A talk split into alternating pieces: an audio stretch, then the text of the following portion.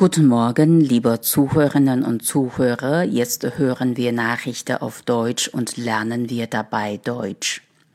Verrücktes Maiwetter.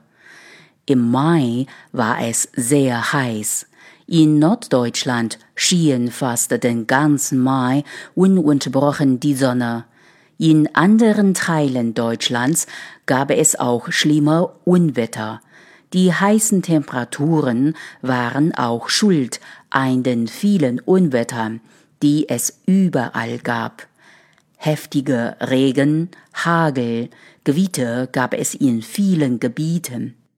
Zum Beispiel konnten Züge nicht mehr fahren, weil die Gleise im Wasser standen. Auf der anderen Seite hat es in manchen Teilen Norddeutschlands schon länger nicht mehr geregnet. Da warten die Bauern auf den Regen, damit die Pflanzen nicht kaputt gehen und auch die Menschen, die einen Garten haben. Im Mai war es so warm wie in Deutschland zuletzt vor fast 130 Jahren. Das sagen Experten, die das Wetter ganz genau beobachten. Sie haben auch gezählt, dass die Sonne 275 Stunden schien.